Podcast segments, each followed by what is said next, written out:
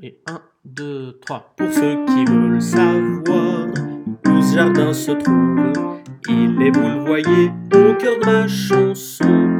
J'y vole parfois quand un chagrin m'éprouve. Il suffit pour ça d'un peu d'imagination.